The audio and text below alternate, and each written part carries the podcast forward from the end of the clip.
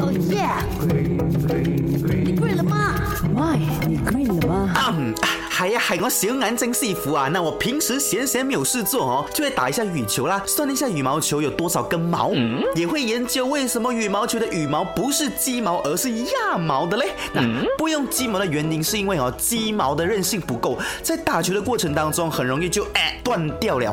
现今的市场上面销售的羽毛球哦，一般都是用鸭毛或者是鹅毛做的。顶级赛事所使用的羽毛球，像那些全英赛啦、奥运赛啦，肯定都是鹅毛做的。那如果是鸡毛哦，你想象一下，打完一场球之后，啪，一整地都是鸡毛的感觉。那羽毛球为什么是十六根毛，而不是十七根、十八根或者是二十根呢？那是因为羽毛球的羽毛根数呢需要对称，才能保持羽毛的平衡，而十六根呢就是能够保持羽毛间隙最合适的根数，这样才能保证羽毛球的平稳飞行。